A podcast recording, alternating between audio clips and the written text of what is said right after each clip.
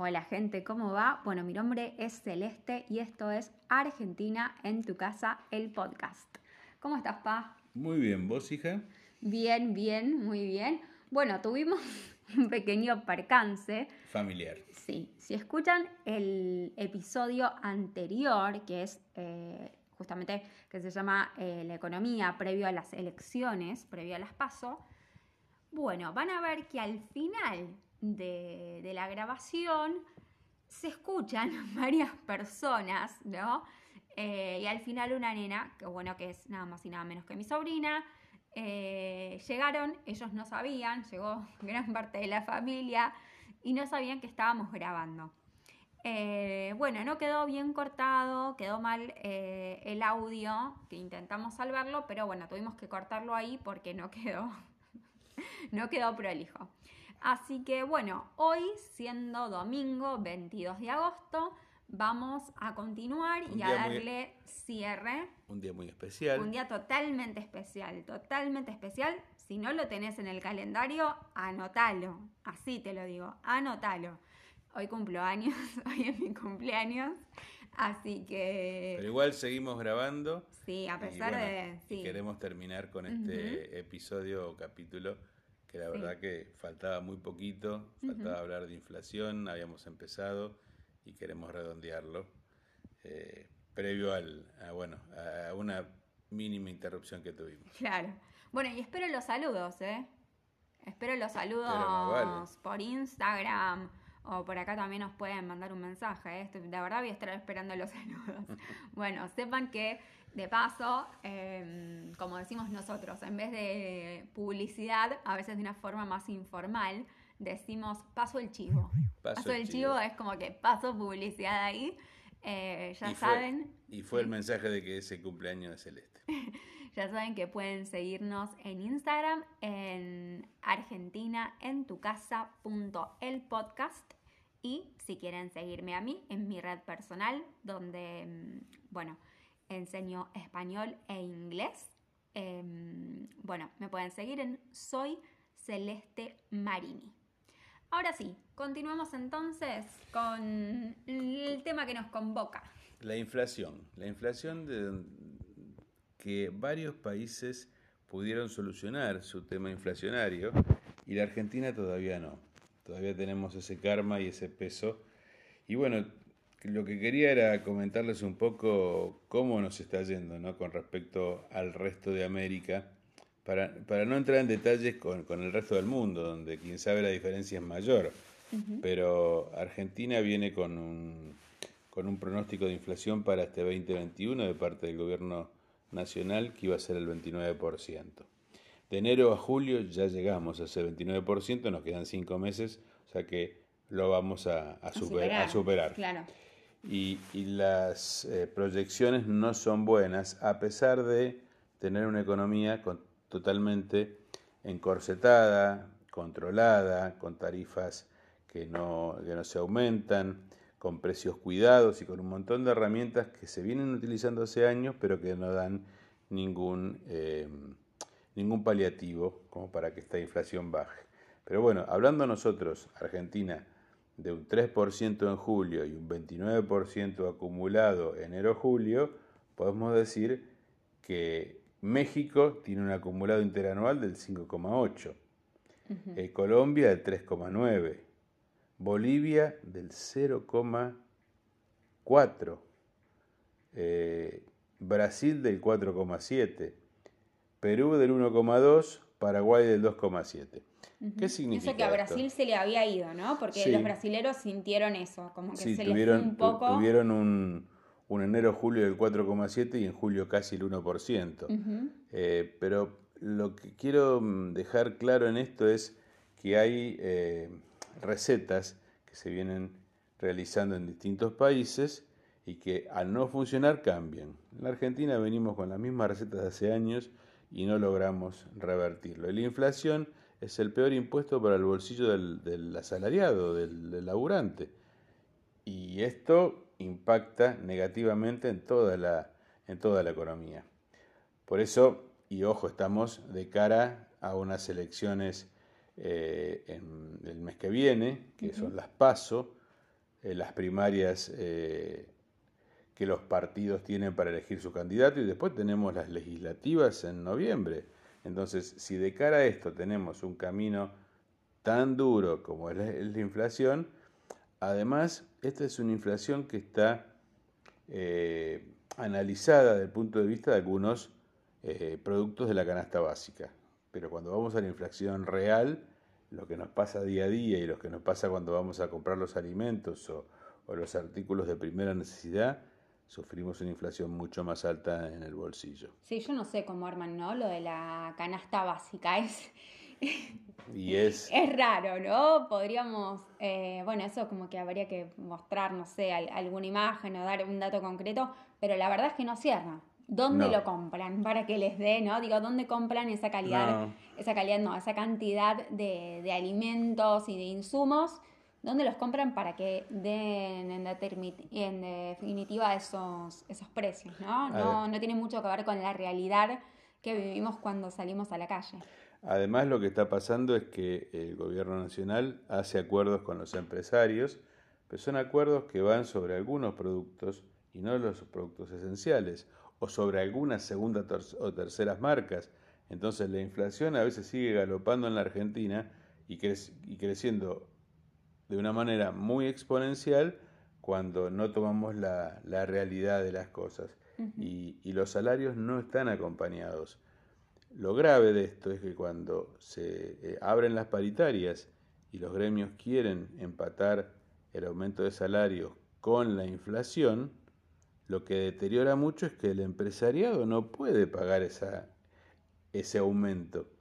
Eh, y vamos a, cualquiera de las actividades, a cualquiera de los sindicatos que tienen que pagar un 30 o un 40% de, de ajustes salariales sobre su plantilla. Tiene que reducir empleados porque no lo puede pagar. Hoy no tiene, y ojo, estamos en un efecto pandemia que también está castigando mucho la actividad. Entonces, con baja actividad, con ajustes de paritaria tan altos. Y bueno, eh, las empresas empiezan a, tratar de achicarse, a migrar, a irse a otros eh, países donde tengan una economía un poco más estable para poder subsistir. Bueno, me acuerdo que la otra vez hablaba con un chico de Estados Unidos que me preguntaba justamente por Mercado Libre. Y yo en el momento como que dudé realmente de dónde era Mercado Libre, y supongo que por esto que habíamos estado hablando, porque en realidad Mercado Libre se fue. Sí. Mercado Libre, yo lo llamo como el Amazon de Latinoamérica.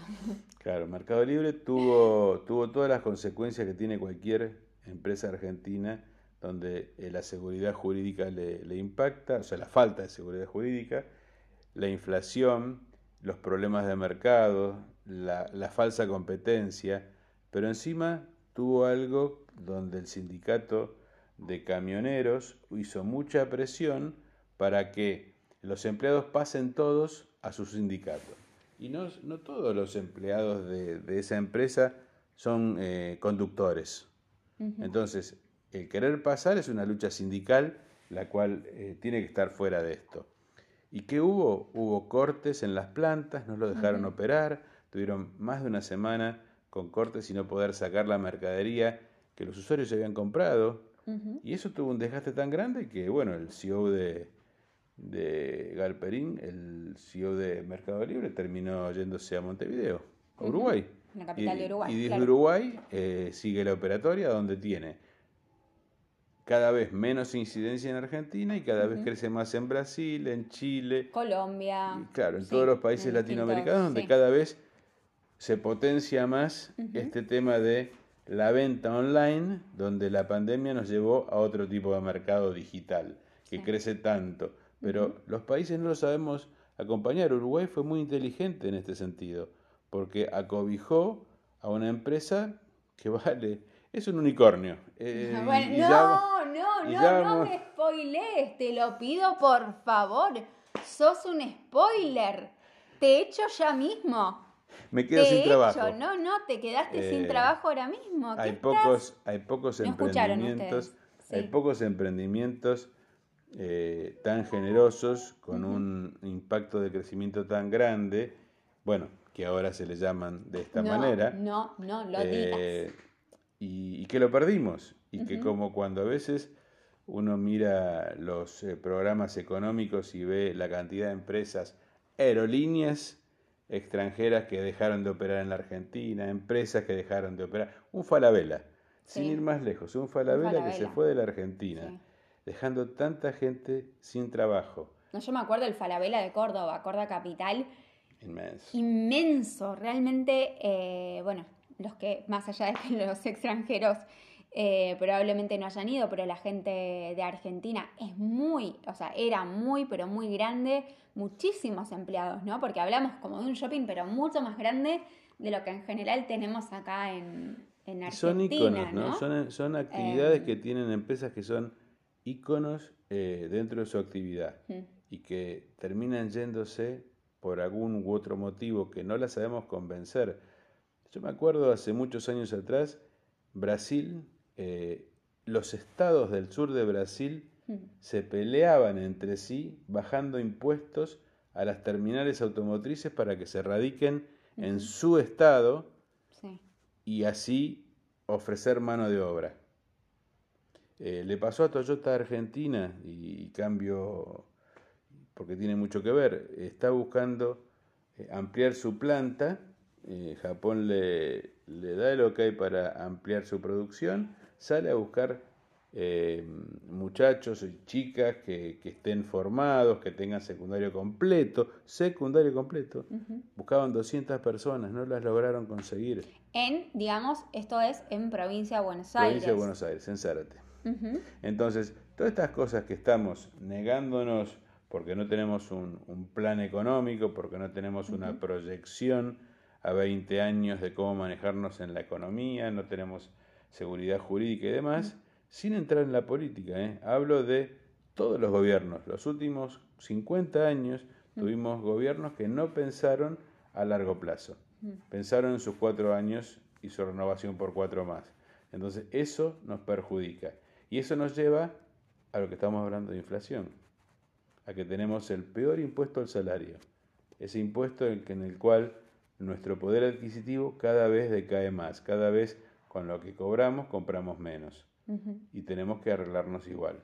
Entonces dejamos de mandar a nuestros hijos a escuelas privadas para pasar a escuelas públicas, dejamos de poder eh, comprar o hacer lo que hacíamos hace cinco años atrás eh, y no crecemos, no, no podemos proyectarnos. Pero no bueno, se puede mantener el, el, el, estilo de vida, ¿no? Claramente con si el sueldo no, no acompaña ¿no? claramente la, inflación, no van al mismo ritmo. En cuanto a lo que mencionabas de las paritarias, ¿no? yo recuerdo esto de los docentes, ¿no? Eh, que tuvieron ahí como su lucha, los médicos, ¿no? Sí.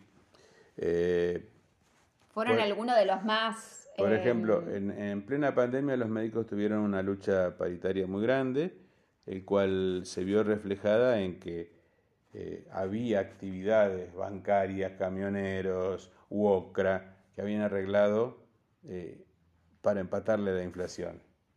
Y, salud no. Y salud con todo el desgaste que tuvo en, sí, siendo algo totalmente esencial, ¿no? Y poniendo mm. en riesgo su vida, no lograban que les ajusten eh, el sueldo, ¿no? Esto es yo creo que imperdonable. Y en plena, pandemia, en plena pandemia tuvimos paros de 3, 4 y 5 días, donde eh, por turnos dejaban de atender en los hospitales, donde es gravísimo. Eh, en vez de tener mejor pago a los médicos, mejor pago a todo el eh, al sistema de salud. Sí, porque estaban colapsados, porque estaban trabajando más de lo que tenían que trabajar y un montón de cosas y arriesgándose y demás se los descuidó, realmente se descuidó ese sector. Hay una frase, si bien acá sí voy a entrar un segundo en política, ¿cuál fue la frase que dijo eh, el presidente mm, Alberto Fernández? Que fue polémica, una frase polémica que dijo eh, respecto de los médicos. Ah, que estaban, que, se habían relajado. que se habían, eso fue, se habían relajado. Los médicos se relajaron. Ustedes no saben la cantidad, o sea, la repercusión que tuvo esto eh, en lo que son redes sociales y demás, ¿no? Socialmente. Eh, entonces, bueno, búsquenlo. Lamentablemente los médicos se sintieron muy, muy, maltratados después de haber hecho un esfuerzo tan grande y escuchar esto, ¿no? Sin tener ajustes salariales o ajustes mínimos o bonos que no cubrían ni una necesidad básica de traslados, eh, cuando de repente desde el Poder Nacional se los, se los trató de esta manera. Pero bueno. Y vamos, no tiene que ver con este gobierno, con cualquier gobierno que diga una cosa así en un momento de pandemia. O sea, por favor, piensen en, en la gente, en la vocación de servicio, ¿no? Eh, y bueno, lo que les decía, si quieren como ver un poco más también los chistes que hicieron los médicos como irónicamente para, mm, para eh, bueno, quejarse, ¿no? Y de alguna forma responderle al presidente, lo pueden buscar por, por redes sociales, por YouTube y demás. Eh, sí, ¿dónde más? TikTok y ese tipo de, de cosas, porque hubo, hubo mucho material. Yo creo que como cierre el tema inflación y para no cansar, eh, hemos, dado, hemos dado un pantallazo bastante general. seguramente no es la, la, última charla que vamos a tener de economía argentina y que vamos a, profundizarla, pero me gustaría eh, que dejemos solamente, solamente un mensaje, un mensaje, pero eh, esas miradas que son alentadoras, que son de, mirar a, largo plazo, de mirar a los jóvenes. Cuando digo jóvenes es tanto eh, mujeres como hombres en la Argentina que se proyectan y piensan hacer eh, de su empresita o emprendimiento un gran emprendimiento. que lo han logrado, que han ido creciendo, que lo hicieron con empuje, que empezaron con algo chiquitito, eh, con esta cuestión de inclusión y ver cómo, ¿no? Eh, eso, cómo han ido creciendo y con otra mentalidad, realmente con otra mentalidad. Así que también pensar más allá, ¿no? De lo que vos decís, de quizás algunas cuestiones eh, negativas de lo que viene pasando en, de los 50, hace 50 años para acá, poder ver también, ¿no? Y evaluar que bueno, que hay muchos jóvenes con, con mucho empuje, con muchas ganas, con otra mentalidad y que están logrando hacer cosas muy, eh, realmente muy importantes. Y déjame cerrar con... Yo no quiero decir el nombre, ¿eh? Déjame, cerrar con esto, ¿no? Con el nombre de un animalito mitológico, fantástico y mágico. Sí. Transformado en un ambiente emprendedor. Sí. Entonces, esas compañías que valen más de mil millones de dólares. No digas, no digas, estás, estás hablando eso, demasiado. Eh, eso, bueno, pero eso va a ser, vamos a hablar de eso. Vamos a hablar de eso, de... Eh, me emociona ver jóvenes en la Argentina que, que tengan la, la mirada tan, tan, tan clara, tan importante y, y al, a lo que pasa en este momento con la pandemia y demás, se acomodan, se reinventan. Y que sigan apostando, como, bueno, decía uno de estos chicos, el dueño de una de estas empresas, seguir apostando a Argentina, ¿no? Él decía, qué lástima que me da que tanta gente se quiera ir, que tantos jóvenes se quieran ir. Eh, así que bueno, como decía Silvio Rodríguez, ¿no? Eh, un unicornio azul se me perdió. Yo creo que más que eh. perderse vamos a encontrarlo. Sí, tal cual. Pero bueno, eh. son, vamos a hablar de los unicornios. Vamos a hablar de los unicornios. Cada uno entenderá por esto. Ahí papá tiró un par de cosas, estuvo spoileando. Así que ese es uno de los temas que se viene. Eh, yo creo que con mucha positividad y viendo ¿no? una cosa totalmente alentadora. Así que sería hablar de, bueno, vamos a decir sí, de la economía, pero de una forma muy alentadora. Y por otro lado, otra cosa que también se viene, que es algo que me gusta mucho a mí, eh, ah, y vamos a hablar de un unicornio en particular, ¿no? Que los dos creo que estamos de acuerdo también con que nos interesa mucho a ambos. Y lo escuchamos hace, hace poco y sí, estamos de acuerdo que es quizás uno de los más interesantes. A, mí me, me, llamó la atención, me, me golpeó mucho, pero positivamente, escucharlo a Pier Paolo, y dejémoslo ahí porque... Ay, ya quiero, decir el nombre y todo. Que, creo que es el, ejemplo a seguir. Y bueno, quién sabe, yo que vengo del mundo de las finanzas, me, me atrajo escuchar a un muchacho de 34 años, un argentino, que tenga la capacidad de mirar hacia adelante, a pesar de que estamos adentro de una nube y donde poco se ve a futuro o poco se tiene claro cómo va a ser nuestro futuro, no como país solamente, sino como economía. Entonces, de esta, de esta clase de, gente que tenemos en el país la tenemos que valorar y como él hay cientos, pero cientos que eh, los que a veces estamos en, el mercado, trabajando o en nuestra actividad, vemos gente que, que trabaja, que se rompe y que piensa para adelante, que quiere incluir, que habla de inclusión. E, eso yo creo que es uno de los aspectos más fuertes y por eso... eso tenemos que hablar de eso también, ¿no? Me parece uno de los puntos claramente más fuertes en, lo que es su gestión, mm. realmente, porque es un cambio de perspectiva generar una empresa para vender lo mismo a la misma cantidad de gente y dejar excluida el 50%, no. sirve. No sirve. ¿Cómo incluyo a aquella gente que no puede hoy estar eh, con una cuenta bancaria? que no puede formar parte de... Claro, que no puede tener una, una billetera electrónica, un monedero electrónico. Bueno, pero, pero bueno, de para eso, Sí, de, para eso vamos a tener, va a haber también, como decíamos la otra vez, mucha tela que cortar. Vamos a mencionar a distintos, pero bueno, seguramente nos vamos a focalizar en uno de los que más nos interesa. Así que uno de los próximos temas entonces serán nuestros queridos unicornios.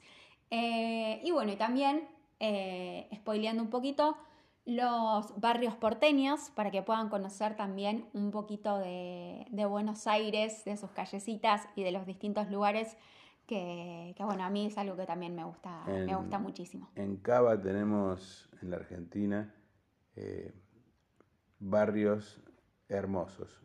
Lo que va a faltar todavía es la oportunidad para que vengan a conocerlos, pero bueno, queremos darles algunos tips de esos barrios que, tanto queremos y que alguna vez hemos recorrido y bueno. He vivido en varios, he vivido en varios, sí. Eh, son, son, para, son para contarles, porque los van a poder, el día que vengan los van a poder disfrutar y para nosotros sería un placer que, lo, que lo puedan hacer. El museo, el los museos, el tango y muchísimas cosas más, así que cuando hablemos... La cultura, la música. De, Buenos Aires y de los barrios porteños, creo que van a tener que tomar papel y lápiz. Bueno, pa, hasta acá llegamos entonces. Yo quiero seguir festejando mi cumpleaños. Vamos a, vamos a cortar la torta. mi alfajor vegano. Bueno, eh, sí, nos volvemos a encontrar entonces. Este sería casi el tercer episodio. Fue ahí como. Fue un bis. Claro, fue la segunda parte. Bueno, entonces la semana que viene esperemos poder estar subiendo el próximo episodio. Em, desde la Patagonia Argentina, desde Neuquén. Sí, seguimos, seguimos en la Patagonia. Eh, bueno, les mandamos un beso grande y les recuerdo nuevamente las redes sociales. En Instagram nos pueden encontrar como Em, Argentina en tu casa el podcast y si quieren practicar lo que es el español o bueno en otros casos los que sean eh, latinoamericanos y quieran eh, practicar el inglés eh, me pueden seguir a mí en mi cuenta que es Celeste, perdón, soy Celeste Marini. Ahí va. Muy bien. Bien, ya festejar el cumpleaños. Listo. Muchas gracias, que terminen bien el domingo. Y bueno, prontito nos encontramos. Nos volvemos a encontrar la próxima. Gracias, hija. gracias a vos. Adiós. Hola gente, ¿cómo están? Mi nombre es Celeste y esto es Argentina en tu casa, el podcast. Hola, Pa, ¿cómo estás? Hola, hija, ¿cómo estás? Bien, bien, bien, muy bien. Y estamos al sur, ¿eh? Sí, sí, sí. Mucho frío. Muchísimo, pero muchísimo frío. Estamos grabando eh, este episodio desde dónde? Desde Bariloche. Estamos a... A orillas del río. A, orillas del lago Perdón, perdón, del lago. Del lago Gutiérrez, eh, en un fin de semana muy frío. Sí. Y en condiciones que creo que esta noche seguramente en las altas cumbres va a nevar. Esperemos que nieve un poquito también acá abajo Así lo podemos disfrutar y mañana nos, levantaremos con un paisaje nevado. Quizás, probablemente, probablemente.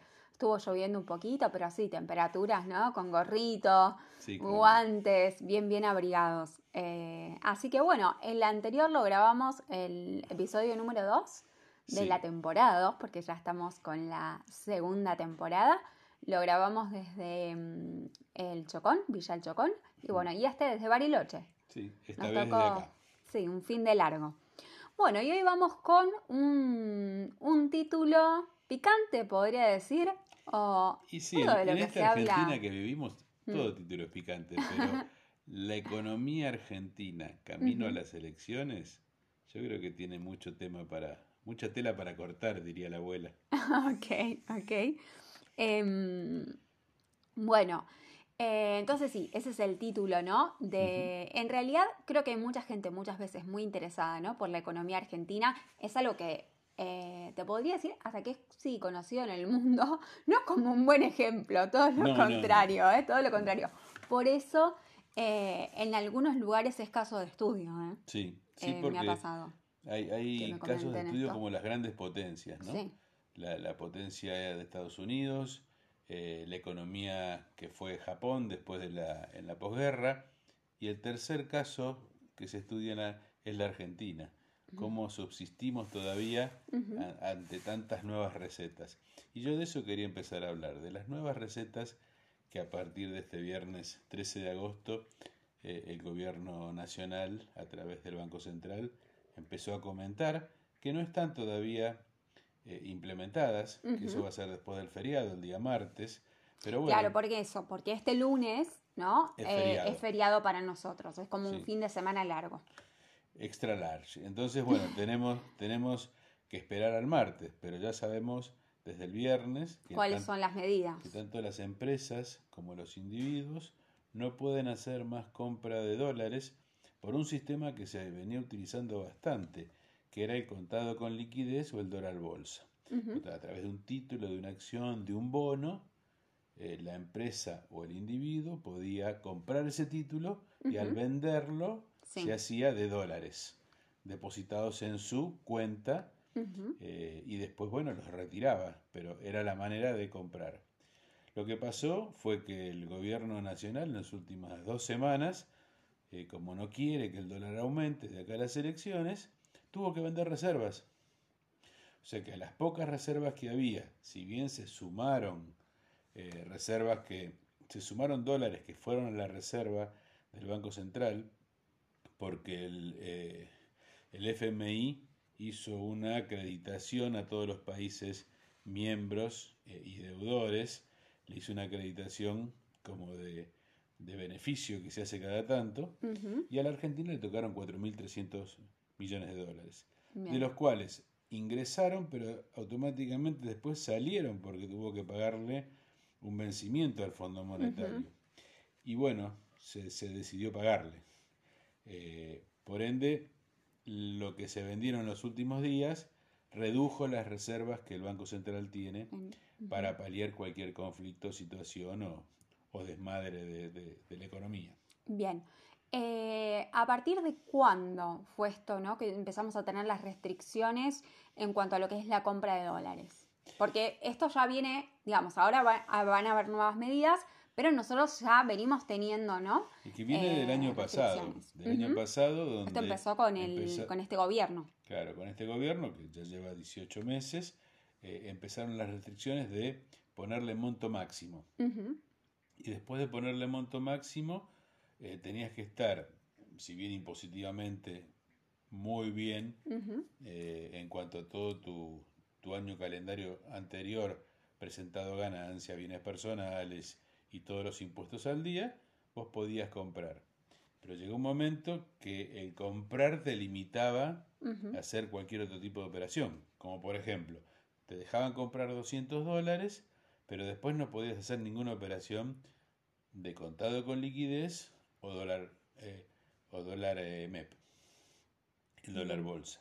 bueno, todas esas limitaciones fueron como un embudo. Del año pasado a hoy fueron cada vez más restrictivas y con menor movimiento. Eh, bueno, esto ya está sumamente implementado, faltaría ver qué pasa. Lo que pasa es que nos quedan eh, nos queda agosto y septiembre y mitad de octubre. Claro, porque en realidad, claro, aclaremos esto, son las PASO, en realidad, cuando estamos hablando de elecciones no estamos hablando de elecciones presidenciales. Son las, primarias, mundialmente se, se conocen como eh, elecciones primarias, no son las generales, las de medio término legislativas como vamos a tener en, noviembre, pero sí eh, el gobierno no va a querer eh, que el dólar se, se dispare, aumente, y por ende pone este tipo de restricciones. Lo que pasa es que limita toda la economía, porque tanto los importadores que utilizaban este método para poder comprar insumos y después venderlos acá y producir, solamente hablemos de la industria automotriz. La industria automotriz, para su producción, necesita insumos importados en algunos casos. No todo lo que no todos los autos se fabrican en Argentina, ni todos los autos no tienen, tienen cero insumo extranjero. Entonces. Sí, a veces necesitas algo, necesitas una pieza o de un montón de cosas y no podés conseguirlo. No hay forma de, de conseguir, sí. Sí, sí, sí. que es tecnología estamos cada vez quedándonos un paso hacia atrás porque no podés, eh, al no traer nuevas tecnologías ni traer eh, computadoras, celulares y demás, y lo que se produce acá es de un, de un término medio hacia abajo y no, y no, no damos abasto. La verdad que no, la economía si no, no da la rueda y resurge nuevamente. que debería, eh, sí, tal cual. Eh, bueno, y esto, lo que decías antes, eran, aclaremos que son 200 dólares mensuales, ¿no? o sea, como para que entiendan que es muy poco y que te, y que te prohíbe después hacer cualquier otro tipo de operación. También. Eh, te, te, coarta, ¿no?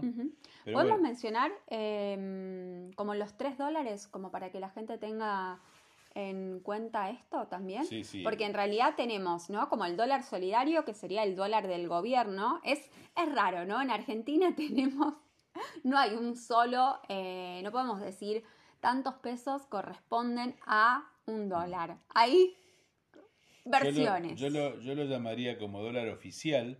Ok, el del gobierno. 102 pesos con 53 centavos. Lo que pasa es que ese dólar oficial es el que después se transforma cuando eh, vos querés operar en el mercado o querés comprar, tiene dos tipos de impuestos.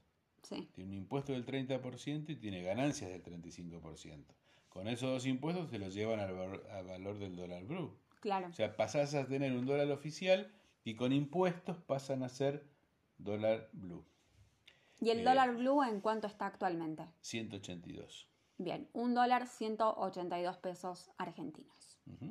Y después tenías el contado con liquidez en 165 pesos con 31 centavos o el dólar MEP a 169 pesos con 45. Estos dos dólares eran los que te permitían a través de las la operatoria que comenté, hacer compra de acciones, de bonos, de títulos y después a las 48 barras 72 horas los vendías y te hacías el líquido producido en dólares. Perfecto. Eso, bueno, es lo que hoy se estaría reviendo y no, no dejando en principio a partir de martes. Yo quería hablar un poco de inflación. Bien, otro, otro tema, ¿no? Que también que a la gente le llama poderosamente la, la atención. Lo mismo que lo que son no a veces eh, las tasas para los préstamos. Eso es algo que, que cuando les digo, le digo sí, a algunos alumnos no lo pueden creer, ¿no? Eh, bueno, yo tampoco lo que pagan ellos les digo, pero compren todo, porque realmente es, eh, son diferencias muy grandes. Lo que es inflación nos podemos remitir también a que es un hecho que, que parte, a, parte del mal manejo del Estado. O sea, el Estado tiene un, gasto eh, inmensamente grande versus sus ingresos. Por ende hay que emitir, para emitir y cubrir eh, el bache que tenemos entre ingresos y egresos. Eso termina produciendo inflación. Es uno de los condimentos por el cual la, emisión nos lleva a la inflación. Pero yo, lo, que quería hablar más que el por qué y de dónde viene, que eso es algo nos pasa hace 50 años, no nos pasa ni con este gobierno, ni con el anterior, ni con los últimos 10. Pero sí tenemos un efecto inflacionario. El gobierno se propuso tener una meta inflacionaria de 29% en todo el 2021. El último mes de julio fue del 3%. Y acumulado ya superamos el 29%. Enero, julio. Nos faltan todavía el resto del año. Sí. Ahora, no nos olvidemos que tenemos 3% de inflación mensual. con un mercado totalmente controlado, con tarifas congeladas, con precios eh, controlados, con no dejar aumentar los precios a los industriales y a las empresas para que no se dispare la inflación. Entonces, con un corset que la economía tiene, esto a pesar de ello, tenemos inflación del 3% y ya estamos en el 29-30% acumulado. Y vamos a ir, y vamos a ir, si seguimos en esta tónica, al 52% anual. en realidad, claro, ¿qué fue lo que pasó el año pasado? ¿En qué terminamos? Terminamos más o menos, en un momento llegamos, estamos en el 50%. Exacto, en un 42% de, de, inflación acumulada. De inflación. Que eso fue la última, la, última etapa de... Bueno, eh, paramos un segundo que